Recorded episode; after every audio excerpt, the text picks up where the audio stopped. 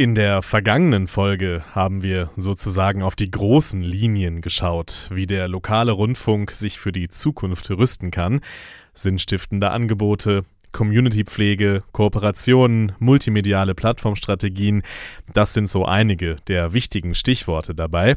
Heute wollen wir so ein bisschen mehr auf die technologische Seite blicken. Welche Innovationen gibt es im lokalen Rundfunk? Wie kann Technologie dazu beitragen, Relevanz zu schaffen den Austausch mit dem Publikum zu verbessern. Und wie sieht's bei der Vermarktung aus? Um Fragen wie diese ging es bei den Lokalrundfunktagen in Nürnberg und darum geht es jetzt auch in diesem Podcast. This is Media Now, der Podcast der Medientage München.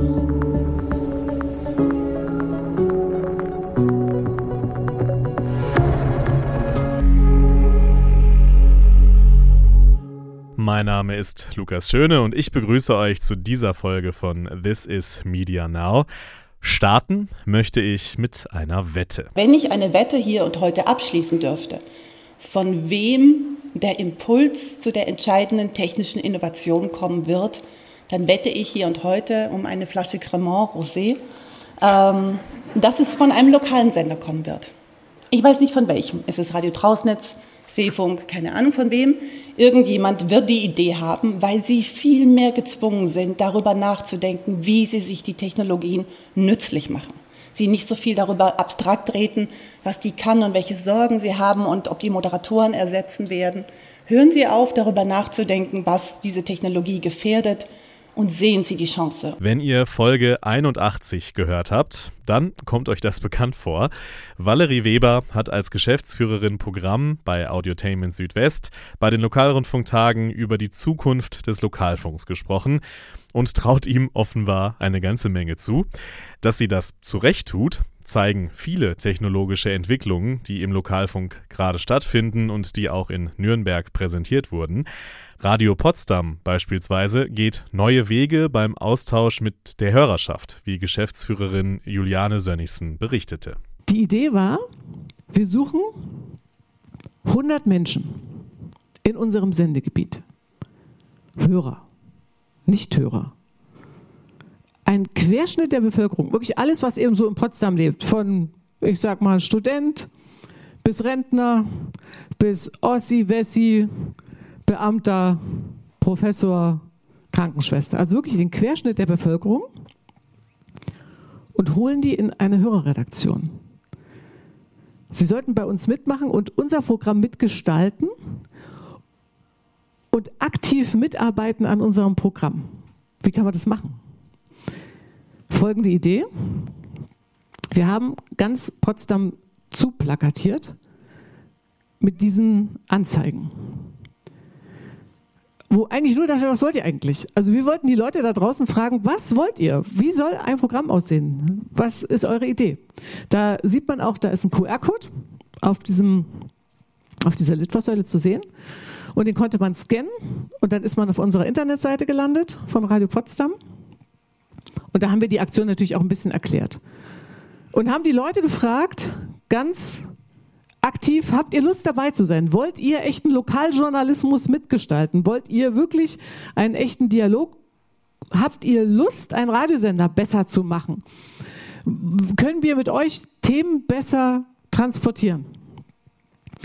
Und wer Lust hatte und gesagt hat, hey, dann mache ich mit, konnte sich dann in eine Maske eintragen da wurde kurz abgefragt, wer bist du, wie alt bist du, was machst du beruflich, wie lange lebst du in Potsdam? Also das wurde dann kategorisiert in verschiedene Tags. Ja? Das erkläre ich jetzt nicht bis in, ins letzte Detail. Aber im Prinzip hatten wir danach tatsächlich 100 Menschen in dieser Hörerredaktion.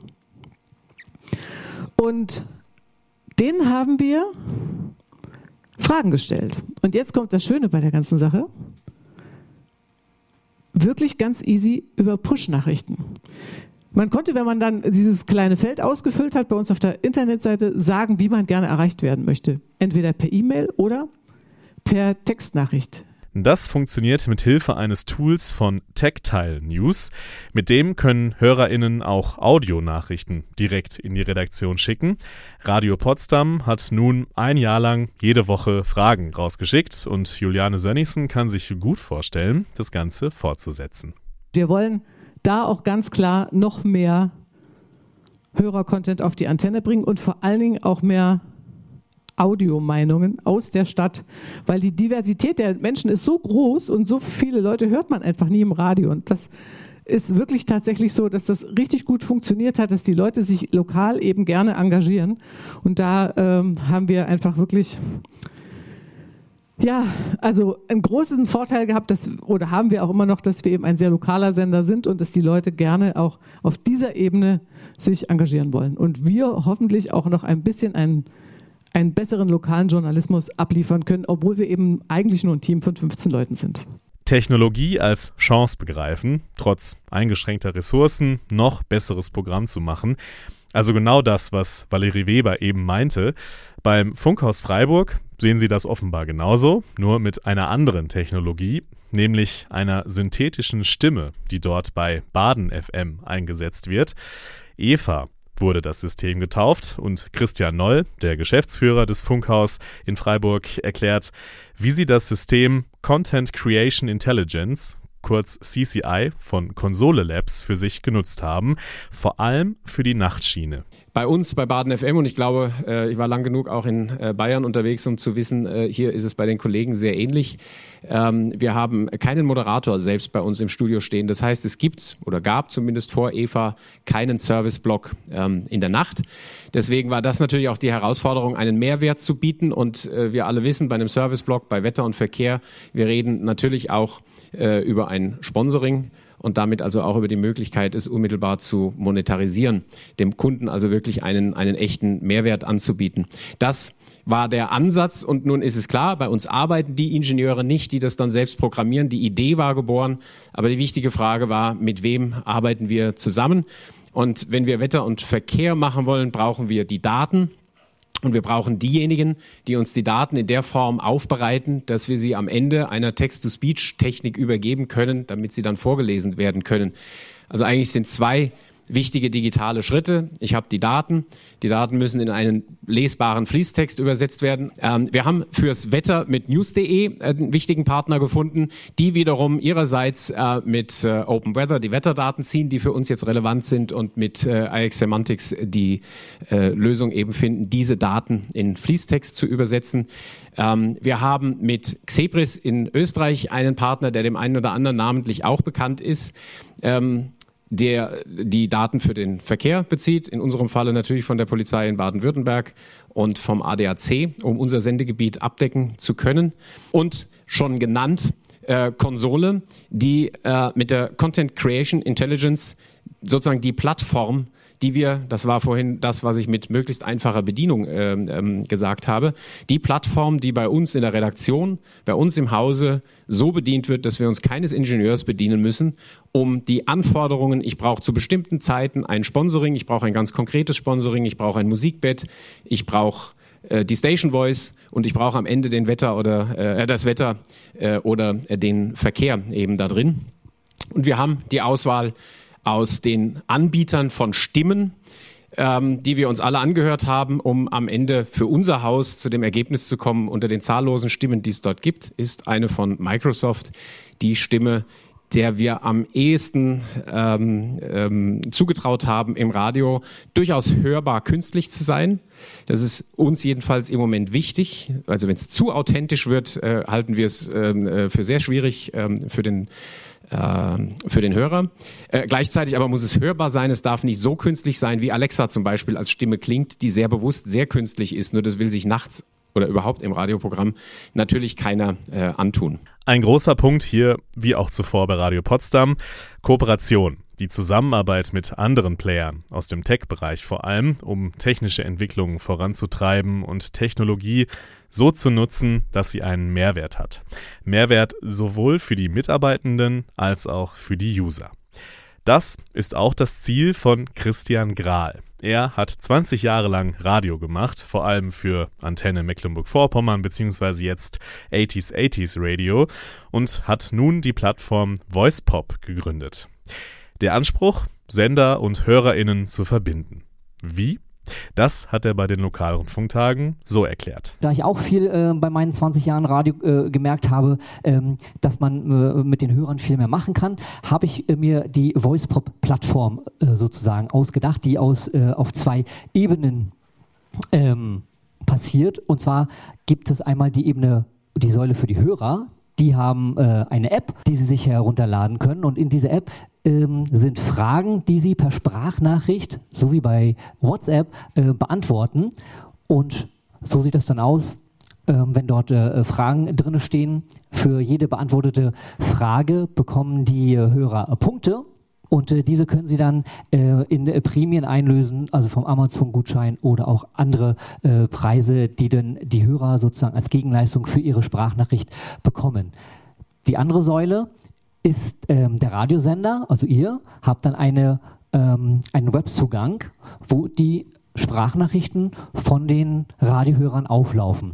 Das heißt, man muss nicht ähm, den Radiohörer nehmen, der anruft und macht dann, sonst sagt der Programmdirektor gleich wieder, warum war denn kein Hörer on air? Ähm, und dann nimmt man halt den schlechten und dann äh, ist der Take vielleicht ähm, nicht so gut geworden. Hier kann man sich äh, den besten Hörer raussuchen ähm, von seiner von, von dem Angebot und das ist ähm, bei der VoicePop App so äh, gedacht, dass, es, dass ich mir gedacht habe, es ist unabhängig davon, wo der Hörer wohnt, weil für mich die Meinung wichtig ist. Das heißt, wenn wir jetzt hier ähm, ähm, äh, in Bayern sind und äh, eine Frage haben, ähm, könnte es zum Beispiel auch sein, dass ein Radiohörer aus Rostock ähm, dort ist. Dort könnt ihr ähm, dann sozusagen diese Nachrichten dann runterladen, dann nochmal äh, zurechtschneiden und dann äh, könnt ihr die tatsächlich dann gleich fürs Programm benutzen und ähm, ihr könnt auch eigene ähm, Sprachnachrichten oder Aufgaben für die äh, Radiohörer stellen. Ich habe schon ähm, ein paar neutrale Sachen reingestellt, was man so braucht von Tag des Kusses, Tag der Jogginghose äh, und sowas, äh, was die Leute schon vorher beantwortet haben. Wenn ihr aber redaktionell sagt, wir wollen heute mal ähm, eine spezielle Frage haben, dann könnt ihr äh, den äh, Hörern eine Push-Nachricht aufs Handy schicken mit euren ähm, mit euren Angaben. Ne? Könnte sogar äh, schreiben, dass, die, dass er den Morgenmoderator äh, besonders begrüßen soll und äh, die Frage stellen, so wie bei Facebook, ähm, dann ein Veröffentlichungsdatum eingeben und dann wird die ähm, Sprachnachricht oder diese, diese Aufgabe auf die Handys gepusht. Ein ganz praktischer Ansatz auch hier, wie Technologie dabei helfen kann, das Programm relativ einfach, besser und bunter zu machen. Arbeitsabläufe und Workflows verbessern, einfacher zu machen und zu autom automatisieren. Das ist auch das Ziel von StreamMonkey. Dafür hat das Unternehmen das System Xstream unter anderem entwickelt. Mike Wagner erklärt, was dahinter steckt. Bisher hatten wir das Sendesystem oder haben das ja noch einige im Einsatz, ein lineares Sendesystem, das läuft sehr stabil. Wir senden ein Signal, meistens sehr teuer verbreitet, an X Hörer. StreamMonkey Xstream ist ein bidirektionales Sendesystem. Wir wissen, wo der Hörer ist, mit welchem Device, an welchem Ort. Möglicherweise, wenn es äh, Social oder andere Logins gibt, auch mit dem Vorlieben und können individualisierte Programme ausspielen. Stellen Sie sich vor, Sie lieben Antenne Bayern und sind am Gardasee. Warum sollten Sie sich das Wetter von Nürnberg an erster Stelle reintun und nicht das Wetter von Desenzano oder einem anderen schönen Ort am Gardasee. So können wir das Programm an jeder Stelle manipulieren, eingreifen in der kompletten Chain. An jeden Hörer individualisiert. Dafür braucht es natürlich einen Plan. Da muss man sich natürlich auch mal Gedanken machen, wie weit man das Spiel spielen möchte. Aber ich denke gerade bei der Werbung, ich denke gerade bei äh, Serviceinhalten kann man da schon erste wunderbare Schritte machen und kann wirklich große Erfolge und große Bindungen damit erzielen. Xstream ist ein, ja, eine Art Sendeautomation in der Cloud. Sie brauchen keine Hardware, Sie müssen nichts verbauen. Und jetzt kommt nochmal das Thema mit den adaptiven Bitraten. Wenn Sie einen Radiosender betreiben, dann besitzen Sie sehr, sehr viele Audios. Die haben Sie gesammelt über die Jahre, 20, 30, 40, 100.000 Files in ihrem System und die sind in schlechter Qualität. Die sind deshalb in schlechter Qualität, weil ihr Sendesystem möglicherweise auf 256 Kilobit eingestellt wurde oder auf 128. Und jetzt komme ich mit den adaptiven Bitraten und sage, nehmt das Maximum an Sound. Am besten FLAC oder 320 Kilobit oder unkomprimierte Formate. Das Maximum an Sound macht Spaß. Die wenigsten Radiosender besitzen das, weil es eben historisch gewachsen ist. Ich sage Ihnen aber, denken Sie darüber nach, wenn Sie wirklich Hörerlebnisse schaffen wollen, wenn Sie wirklich in Konkurrenz treten möchten, überdenken Sie Ihr Audioangebot, Ihre Audioqualität und Ihre Workflows. Workflows vereinfachen, den Austausch mit dem Publikum durch Technologie verbessern oder mit ihr das Programm besser machen, auch ohne große personelle Ressourcen. Das ist das eine. Aber natürlich braucht es auch einen Blick auf die Vermarktung. Auch dabei spielt Technologie eine große Rolle und auch dabei tut sich eine ganze Menge. Stefan Zilch, Country Manager Deutschland bei TuneIn, skizziert dabei die Herausforderungen, die es bei der digitalen Vermarktung speziell für Radio gibt, auch mit Blick auf die Frage, ob Pay Radio eine Zukunft haben könnte. Also es begreifen sich eigentlich mittlerweile fast alle äh, äh Medienunternehmen als Multiplattformunternehmen. Also es ist diese Trennung das ist eine Radiofirma, das ist ein, ein Zeitungsverlag, die bedrucken äh, Zeitungen mit Nachrichten und das ist ein Fernsehsender, da stehen Fernsehkameras.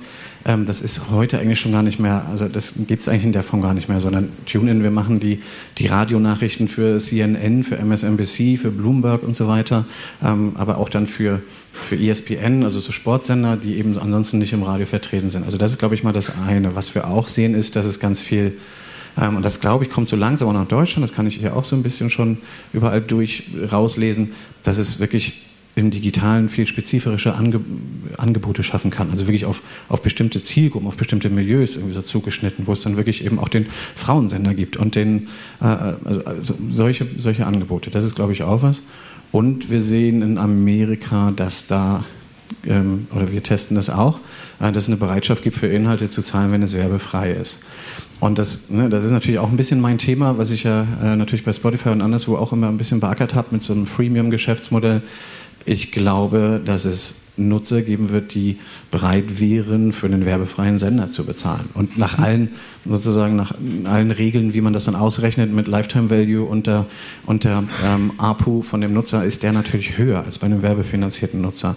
Aber es wird niemals äh, die, die, die Mehrzahl sein. Radio muss immer einfach zugänglich sein. Das ist auch ein Thema, mit dem wir ne, zu kämpfen haben. Das ist die die einfache, der einfache Zugang zu dem Medium ohne diese 20 Fenster und jetzt muss ich noch was ab, jetzt muss ich mich da noch anmelden und jetzt muss ich noch hier ein Newsletter bestätigen und jetzt noch dieses jenes. Das willst du alles nicht als Radiohörer. Äh, ähm, du musst einfach nur Play drücken und das soll dir gefallen, was da kommt. Und das ist und das mit dem Digitalen zu verknüpfen, das wird eine Herausforderung sein. Also Registrierung und Daten, da sprechen wir ja auch noch drüber, ähm, mit der Einfachheit und mit dem, mit dem einfachen Zugang zu verknüpfen, das ist eine Million-Dollar-Question. Daten, das ist eines der großen Themen für die digitale Zukunft. Das wurde bei den Lokalrundfunktagen auch deutlich im Gespräch zwischen Dirk Ritters, Chief Digital Sales Officer RTL Radio Deutschland, und Andreas Lang, Geschäftsführer Studio Gong. Zunächst Dirk Ritters. Natürlich ist, glaube ich, genau die Frage für uns Content Creator, ähm, was gehört am Ende uns? Und was gehört jemand anderem. Und die First-Party-Datas, die Stefan schon angesprochen hat, sind dann natürlich ein wichtiger Bestandteil. Ich glaube, bei Daten müssen wir immer so ein bisschen unterscheiden zwischen den analytischen Daten, also den Daten, die uns helfen, ein Produkt besser zu machen, zu wissen, wer hört was wann, ja, und natürlich auch den Daten, die in der Vermarktung helfen. Und da ist äh, First-Party-Data sicherlich äh, ganz wichtiger Bestandteil. Ähm, ihr, wie auch wir, sind ja an einem gemeinsamen Unternehmen für First-Party-Data beteiligt. Ähm, wo sagt ihr jetzt für euch, da ist jetzt, sei es jetzt in Programmaktionen, sei es jetzt in der Vermarktung, Data vor allen Dingen ein wichtiger Bestandteil, der aus euren Plattformen eben zusammenkommt? Ja, bei uns ist halt wichtig, dass wir wirklich über die anderen Ausspielwege, die wir eben nicht selbst in der Hand haben, wie unsere eigene App, unsere eigene Webseite, dass wir eben auch sehen, äh, wer hört, dass wir möglichst viel natürlich darüber äh, herausfinden können, dass wir es natürlich in der Vermarktung nutzen können, dass wir es aber auch natürlich in der Programmoptimierung nutzen können, dass wir eben sehen, äh, welche Zielgruppen dort zuschalten. Mit über welche Devices hören Sie? Hören Sie alle mittlerweile über äh, Smart Speaker oder äh, Apps oder was auch immer? Und das sind natürlich wichtige Insights. Daten spielen auch eine große Rolle, wenn wir über Smart Speaker sprechen eben eine dieser wichtigen Plattformen, mit denen sich Anbieter beschäftigen sollten. Da gibt es gerade wegen der neuen digitalen Grundordnung der Europäischen Union viele wichtige Entwicklungen. Da will ich an dieser Stelle jetzt gar nicht tiefer eintauchen. Wer sich dafür interessiert, kann gerne das Panel der Lokalrundfunktage zu dem Thema nochmal nachhören. Das verlinke ich gerne in den Show Notes. Mit dabei war auch Till Köhn, der Geschäftsführer von Radio Arabella, der grundsätzlich eingeordnet hat, warum Smart Speaker immer wichtiger werden. Welche Erfahrungen haben wir mit, mit Smart Speakern gemacht und warum sind wir der Überzeugung, dass ähm, es absolut entscheidend ist, dass sich Radiosender mit diesem Thema sehr intensiv beschäftigen und auch die entsprechenden Regularien dafür da sein müssen? Wir haben bei Arabella etwa eine Million Hörstunden im Monat. Das ist schon richtig ordentlich was. Zehn Prozent der Tagesreichweite äh, bildet sich dabei digital ab. Ähm, und wir haben ähm, in der Vergangenheit sind wir den Weg gegangen über einen Custom Skill. Wir haben relativ viel Geld in die Hand genommen und haben ähm, einen Skill entwickelt, von dem wir geglaubt haben, dass der Hörer, ähm, dass, dass das Informationen sind, die, die gewünscht sind. Also natürlich den Simulcast abspielen, die Webchannels abspielen, Nachrichten, das Wetter, ähm, irgendwelche Comedy-Geschichten. Also all das haben wir in den Skill reingepackt. Und das Ergebnis war ernüchternd äh, und die Zahl ist jetzt echt. 99,3 Prozent wollten schlicht und einfach nur Radio hören. Und ich glaube, das ist eine Zahl, die viele Kollegen hier im Raum auch bestätigen können. Das ist die Größenordnung. Ähm, diese Custom Skills funktionieren in der Regel nach unseren Erfahrungen und auch Gesprächen mit den Kollegen funktionieren die einfach nicht. Da muss man sich schon fragen, warum ist das so? Ist das Aufrufprozedere Sie haben ein Beispiel genannt äh, mit, mit Radioplayer und Radio Salü, so komplex, dass kein Mensch das sagen würde und ich muss jemandem eigentlich eine komplett neue Sprache beibringen ja, und schließe damit eigentlich ähm, Radiosender schon auf den Geräten aus, dass sie Zusatzdienste anbieten können. Oder war euer Skill einfach brutal schlecht? Ähm, das tue ich mir jetzt ein bisschen schwer zu beantworten. Ich würde sagen, nein, er war nicht schlecht. Ähm, ich glaube, würde sagen, er war äh, Industriestandard. Mhm. Ähm, und ähm, die, die Gespräche mit den Kollegen haben letztendlich das Gleiche ergeben. Ähm, Skills werden in der Regel ähm, zum Abspielen von Webradio genutzt ähm, und in die Dienste selber, in die erweiterten Informationen gehen die wenigsten Nutzer hinein. Ja. Trotz allem, wenn man sich die Entwicklung anschaut, wie sich Smart Speaker entwickeln, ja, also wir haben äh, etwa einer von fünf Deutschen nutzt äh, inzwischen Smart Speaker, wir haben eine Verdoppelung der Geräte, ja, wir haben eine massive Entwicklung beim Thema ähm, Online-Audio, also das, Thema Online-Audio wird in Zukunft eine entscheidende Rolle für Radiosender spielen. Und da ist ganz klar die Kombination Smart Speaker und Online-Audio eine Schlüsseltechnologie, äh, um die wir uns als Radiosender kümmern müssen. Und da komme ich zu deiner Frage zurück. Also wir sind der Meinung oder wir fürchten, dass Smart Speaker in Zukunft zumindest im Indoor-Bereich wirklich sämtliche bisherigen Empfangsgeräte, UKW und auch DAB ablösen werden. Die etwas freche Zwischenfrage hat übrigens Marcel Wagner gestellt, der Moderator des Panels. Also, alles in allem wird klar, wenn wir uns über Innovation und Technologie im Lokalfunk unterhalten, gibt es einige Bausteine auf dem Weg in eine gute digitale Zukunft. Einige konkrete Projekte haben wir ja auch vorgestellt in den letzten Minuten und wer weiß, Vielleicht war ja auch schon eine Idee für die entscheidende technologische Entwicklung dabei, die laut Valerie Weber, wir haben es am Anfang gehört, ja auf jeden Fall aus dem Lokalfunk kommen wird. Wir sind gespannt, wer die Flasche Cremant am Ende bekommen wird. Das war's von mir an dieser Stelle und ich verabschiede mich auch schon mal in die Sommerpause. Nächste Woche gibt es aber noch eine Folge mit meiner Kollegin Kerstin Deixler. Also bleibt stabil, bis zum September und nächste Woche viel Spaß mit der Folge mit Kerstin. This is Media Now, der Podcast der Medientage München.